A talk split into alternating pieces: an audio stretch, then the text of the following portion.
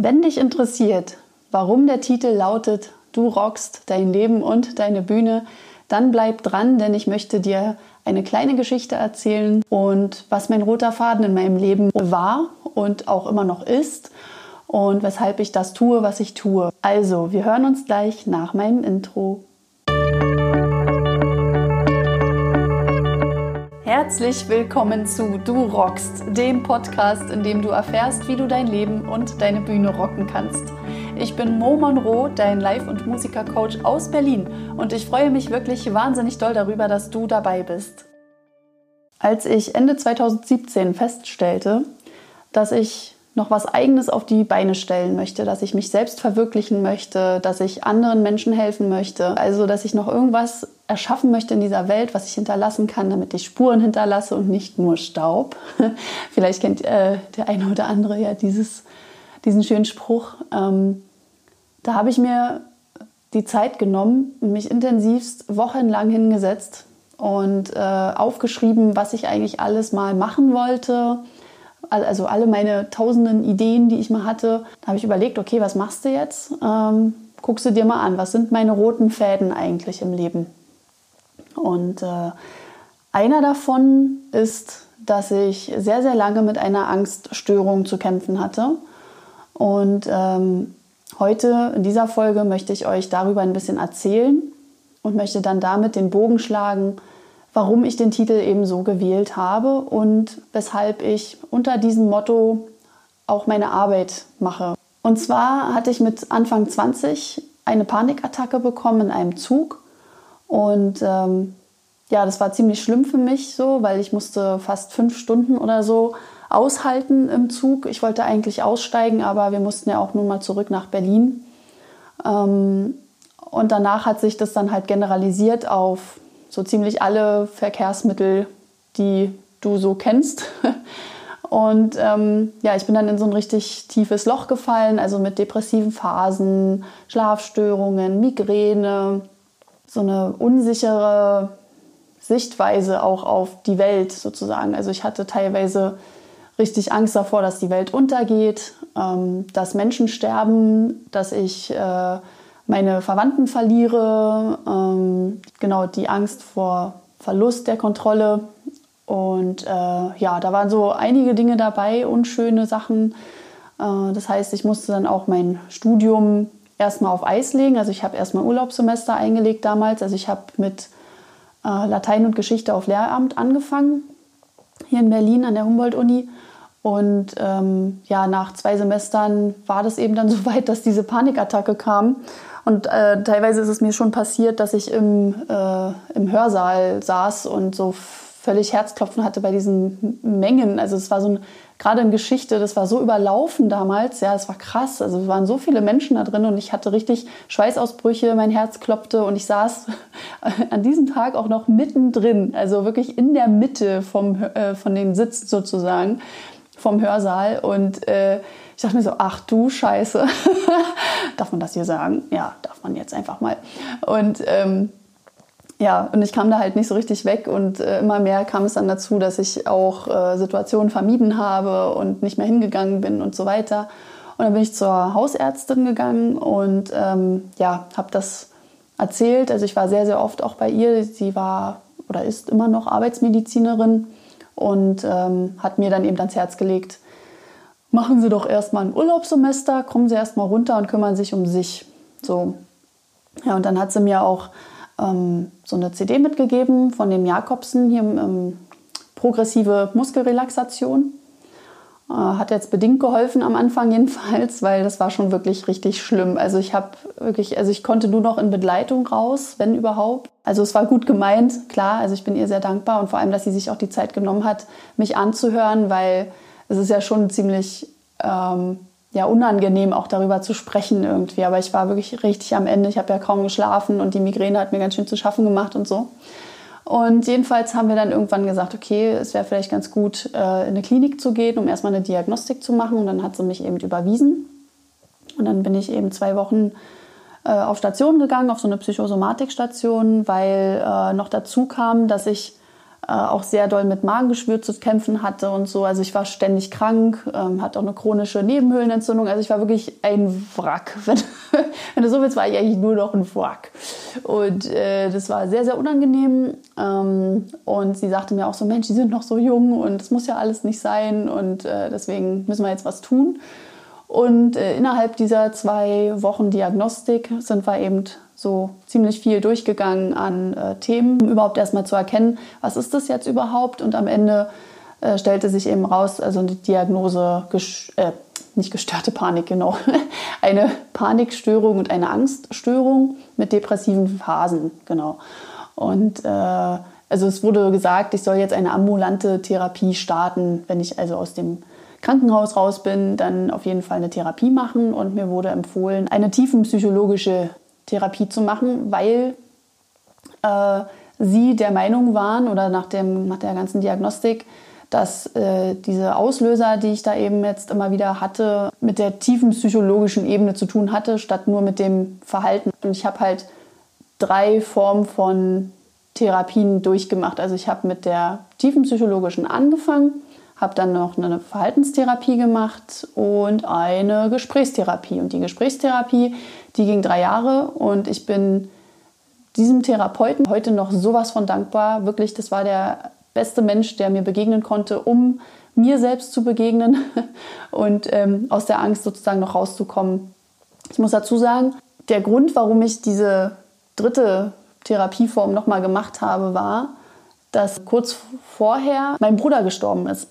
Und das heißt, ich bin dann nochmal, also ich bin gerade eben so ein bisschen raus aus dem Ganzen, habe mich gerade mit mir so ein bisschen arrangiert und habe meine Ängste abgelegt und habe auch ergründet, woran das alles liegt. Ähm, und dann starb mein Bruder und äh, da bin ich, wie gesagt, nochmal in so ein tiefes Loch gefallen und es war ziemlich schlimm.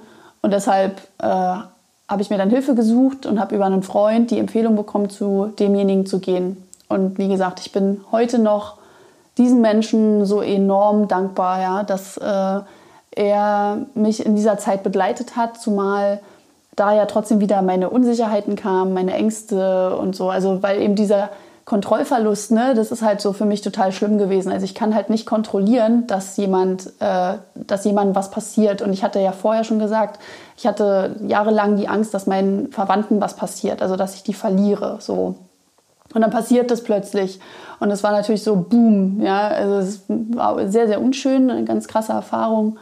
Und ähm, worauf ich hinaus will mit der Geschichte ist, äh, dass ich erfahren habe, sozusagen am eigenen Leib, was passiert, wenn, ähm, also ich kann jetzt nur von mir sprechen, wenn ich also in so einer Bubble lebe, in der nichts mehr passiert, außer dass ich mich isoliere, kaum noch Kontakt nach außen ges gesucht habe, ähm, dass ich nicht richtig lebe, weil ich halt Situationen vermeide, Menschen vermeide, ähm, genau, und das halt alles auch sehr unbegründet war. Und das macht ja eben auch die Angst aus. Ne? Also ich mache mal so einen kleinen Exkurs, was jetzt äh, Angst sozusagen auch in der Psychologie bedeutet.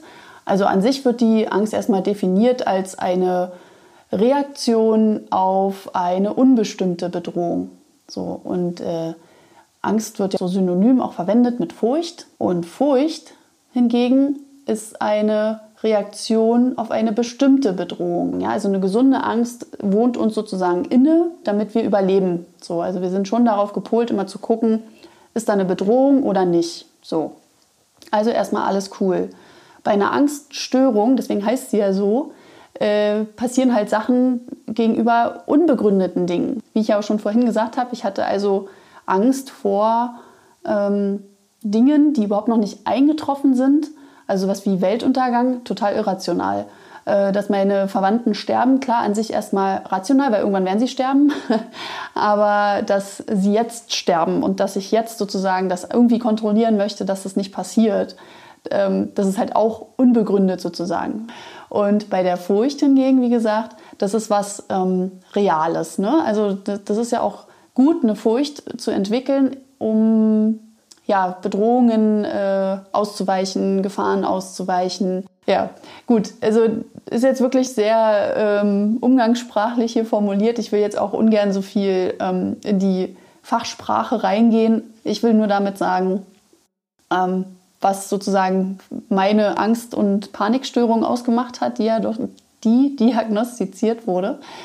Ähm, um ein bisschen deutlich zu machen, worum es da ging. Also vor allem bei einer generalisierten Angststörung, was ja bei mir der Fall war, stehen halt unglaublich viele Dinge auf der Liste, die dazu geführt haben, dass ich eben kaum noch irgendwas gemacht habe oder halt ähm, kaum rausgegangen bin und äh, also grundsätzlich ängstlich war, vor allem sozusagen. Was aber trotzdem irgendwie ziemlich, also erstmal paradox erscheinen mag, aber vielleicht auch wiederum nicht, wenn ich das so ein bisschen erzähle, ist, äh, dass ich ja trotzdem in der Zeit, also gut, dieses eine Jahr, was extrem war, da bin ich tatsächlich nicht aufgetreten, ne? also da hatte ich keine Auftritte.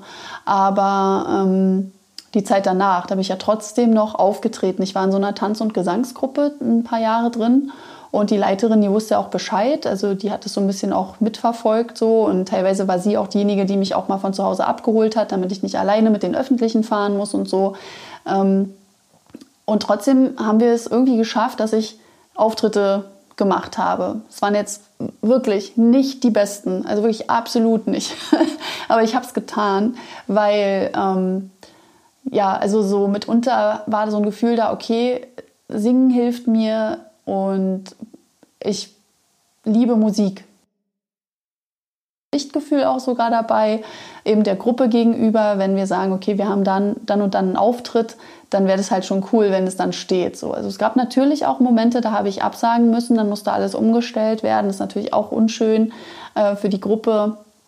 Mm, aber nichtsdestotrotz, in der Zeit hat es mir auch trotzdem geholfen, aufzutreten, also auf die Bühne zu gehen und zu singen und das halt zu machen. So. Ähm, genau, so. Und ich wollte ja darauf hinaus, warum eben mein Titel so heißt. Ne? Also du rockst dein Leben und deine Bühne, weil für mich in der Zeit oder jetzt rückblickend auch klar wurde, dass ich in der Zeit der Angst und in dieser ganzen unsicheren Phase ja nicht wirklich gelebt habe. Ich habe weder mein volles Potenzial gelebt, ich habe meine Stärken nicht gekannt, ähm, ich war nicht glücklich, äh, ich habe mich verkrümelt. Also das heißt, ich habe ja am sozialen Leben nicht teilgenommen, ich habe mich nicht an auch Kleinigkeiten oder so erfreut, sondern es war alles enorm schwer. Also es war alles kompliziert, es war alles ganz schwer und alles traurig und so. Ne? Und ähm, durch die Therapien jetzt und so und auch viele andere Erfahrungen habe ich eben dann wieder gelernt, okay, eine andere Sichtweise darauf zu bekommen. Und es kam, es kam wirklich der Tag, an dem ich ganz bewusst auf einmal gesagt habe, ey, ich habe keinen Bock mehr auf unglücklich sein. Ich habe keinen Bock mehr auf ängstlich sein. Und da ist es dann passiert, dass ich wirklich merkte, wow, okay, ich gehe jetzt los, ich stelle mich all meinen Ängsten. Ähm, ich will nicht mehr unglücklich sein, ich äh, schaue mir jetzt die kleinen Dinge im Leben an. Äh, also ich muss noch dazu sagen, ich habe natürlich auch viele Strategien in der ganzen Zeit gelernt und auch äh, gelehrt bekommen, wie auch immer. Und habe mich super viel auch mit Persönlichkeitsentwicklung auch beschäftigt und so. Und dann das war so, also dieser Moment einfach. Ja. Und ich wünsche jedem von euch, wenn ihr irgendwas in der Richtung auch zu, damit zu tun habt, ja, also mit euch da irgendwie gerade kämpft und, und ihr habt vielleicht wirklich Ängste oder so. Ich wünsche wirklich dir diesen Moment, dass du erkennst, dass das alles richtig scheiße ist und dass du wirklich was verändern willst. Und das hat mich so nach vorne gepusht. Ähm, seitdem ist so viel passiert, ähm, auch familiär und so ist halt noch viel, viel passiert. Ähm, da gab es viele Veränderungen auch. Und da habe ich dann gedacht, okay, das ist es jetzt. Also ich, so, so diese Mischung aus Loslassen, Annehmen, ähm, wieder am Leben teilnehmen. Oh, ja, also da habe ich gemerkt, okay, ich rocke jetzt einfach mein Leben und ich äh, rocke auch die Bühne als ich das entschieden habe für mich, so, ich will nicht mehr unglücklich sein, weil ich, ich, ich gefalle mir selbst nicht, wenn ich unglücklich bin, ähm, hat sich auch ganz, ganz viel auf der Bühne, also alle meine Auftritte haben sich auf einmal geändert sozusagen. Das hat so einen Boost gegeben. Und ich will einfach damit sagen, wenn ich davon spreche, Menschen zu helfen, also Musikern zu helfen, die Blockaden haben, die sich vielleicht nicht so zeigen, wie sie wie sie es eigentlich könnten. Also irgendwas steckt in ihnen, aber sie haben Angst, sich zu zeigen. Ähm, dass ich sage, ich mache mit dir nicht nur reines Präsenztraining, also ich mache das mitunter auch, natürlich, weil ich ja, wenn ich mit jemandem arbeite, natürlich auch die Sachen, die ähm, erarbeitet sind, auch gleich in die Praxis umsetzen möchte. Aber für mich steht im Fokus, dass hinter jeder Geschichte noch eine weitere Geschichte steckt, über die noch nicht gesprochen ist, weil entweder noch keiner zugehört hat oder weil sie noch gar nicht so richtig klar ist. Also da ist vielleicht was im Vordergrund, so wie zum Beispiel, äh, ich habe immer Lampenfieber und ich habe eine Woche lang Bauchschmerzen vorher. Wenn wir dann aber klären, woran das liegen könnte, dann verändert sich alles, so auch auf der Bühne nachher. Und das ist mir halt das Anliegen, weil ich selber eben erfahren habe und verstanden habe, ähm, plus eben noch die Ausbildung genossen habe dazu. Ähm, das heißt, die Methoden sozusagen, die wir da anwenden können, ähm, ja, das, das greift einfach viel eher ran, als wenn ich nur reines Training mache. Und was ich auch sehr spannend finde, ist, dass wenn wir über andere Themen sprechen, jetzt mal weg von der eigentlichen Angst oder so, dann löst sich teilweise auch da etwas auf und dann auch noch die Angst vor dem eigentlichen, weswegen jemand gekommen ist. Und das bestätigt einfach meine Theorie, dass das halt zusammengehört. Also ich habe am Anfang meiner Selbstständigkeit ja immer gesagt, äh, mein Motto ist Präsenz im Leben und auf der Bühne, weil beides eben für mich zusammengehört. Ich will damit aber auch sagen, dass das eben mich so ausmacht. Also ich war nach der Angst sozusagen präsenter wie nie im Leben. Und ich bin heute so dankbar und voller Glück und Liebe, dass ich da durch bin. So und jetzt meine Träume lebe und einfach mache jetzt sozusagen. Also es ist natürlich nicht immer einfach, um Gottes Willen. Ähm, das ist wirklich hart und nicht jeder kann das, glaube ich. Aber irgendwas steckt da in mir. Ich habe da so viel Energie jetzt, dass ich sage, ich gehe jetzt nach vorne und ich nehme dich auch noch mit auf diese Reise. Und es macht mir so enorm viel Spaß. Ich liebe es einfach, mit Menschen zu arbeiten. Ich liebe es, mit Menschen mich zu umgeben, weil ich sie super interessant finde, jeder auf seine eigene Art. Und da eben so das Potpourri an Menschlichkeit sozusagen mitzunehmen. Und ich finde es halt total toll, auch anderen zu helfen und ja, etwas zurückzugeben. Ich meine, ich habe jetzt jahrelang auch irgendwie was genommen, so, ne? Also, dass ich halt äh, mir Hilfe geholt habe und irgendwie steckt das auch, glaube ich, noch ein bisschen mit in mir drin, dass ich denke, so, jetzt, jetzt komm, jetzt gebe ich das alles zurück sozusagen. Ich teile jetzt all mein Wissen, all meine Erfahrungen und ich will Menschen helfen, vor allem jetzt eben Musikern, also Bühnenmenschen. Ich meine, das ist ja mein zweiter roter Faden, dass ich eben seit ich sechs bin auf der Bühne stehe. Und egal jetzt, in, ob die Auftritte gut oder schlecht waren, aber ich nehme das alles mit. Das ist in meinem Topf sozusagen drin, all das, was ich bisher gelernt habe ähm, und an Erfahrung gesammelt habe. Und äh, das kann mir keiner mehr wegnehmen. So. Und ich weiß es halt alles zu schätzen und genau deshalb will ich eben jetzt auch dir sozusagen deine Präsenz geben und an deiner Präsenz arbeiten, weil es gibt keine Schablone, es gibt keine, es gibt nicht die Präsenz, sondern es gibt deine Präsenz und äh, ja, ich will die halt mit dir ausarbeiten, herauskitzeln. Nenn es wie du möchtest, aber ich glaube, du weißt, was ich meine. Ja, gut, meine Lieben. Ich glaube, das reicht erstmal für den Anfang, für dich sozusagen, um zu verstehen, warum ich das tue, was ich hier tue und warum der Podcast auch so heißt, wie er heißt. Und ähm, ja, jetzt bin ich hier ganz schön offen gegangen sozusagen mit, meinem, mit meinen Erzählungen, aber mir war das schon ziemlich wichtig, dass du mich auch von dieser Seite kennenlernst. Und wenn du Interesse an weiteren Geschichten dazu hast, dann schreib mir das doch gerne. Ich bin da sehr offen für und äh, vielleicht kannst du mir ja auch deine Geschichte erzählen. Auch dafür bin ich sehr gerne offen. Und dann lass uns doch einfach Erfahrungen austauschen dazu. Das würde mich sehr freuen. Fühlst du dich ein bisschen davon angesprochen und möchtest auch dein Leben und oder deine Bühne rocken, dann hast du jetzt die Möglichkeit, dich bei mir als Coachie zu bewerben. Ähm, und zwar für mein vier Wochen 1 zu 1 Online-Coaching-Programm. Und du hast die Möglichkeit, dich über mein Bewerbungsformular zu bewerben und zwar unter meinem Linktree bei Instagram und auch bei Facebook. Äh, du findest das eigentlich recht leicht. Da gehst du einfach auf den Link und gelangst sofort zum Bewerbungsformular. Das füllst du aus so gut es geht. Und ähm, dann melde ich mich bei dir und, und wir können uns auf ein unverbindliches Gespräch online treffen und alles weitere besprechen, ob das so passt, ob die Chemie stimmt. Und ja, vielleicht starten wir beide schon im Februar gemeinsam durch. Ich freue mich auf dich. Bis dann. Wenn du keine weiteren Folgen mehr verpassen willst, dann klick doch bitte noch auf Abonnieren oder Folgen. Vielen Dank, deine Mo.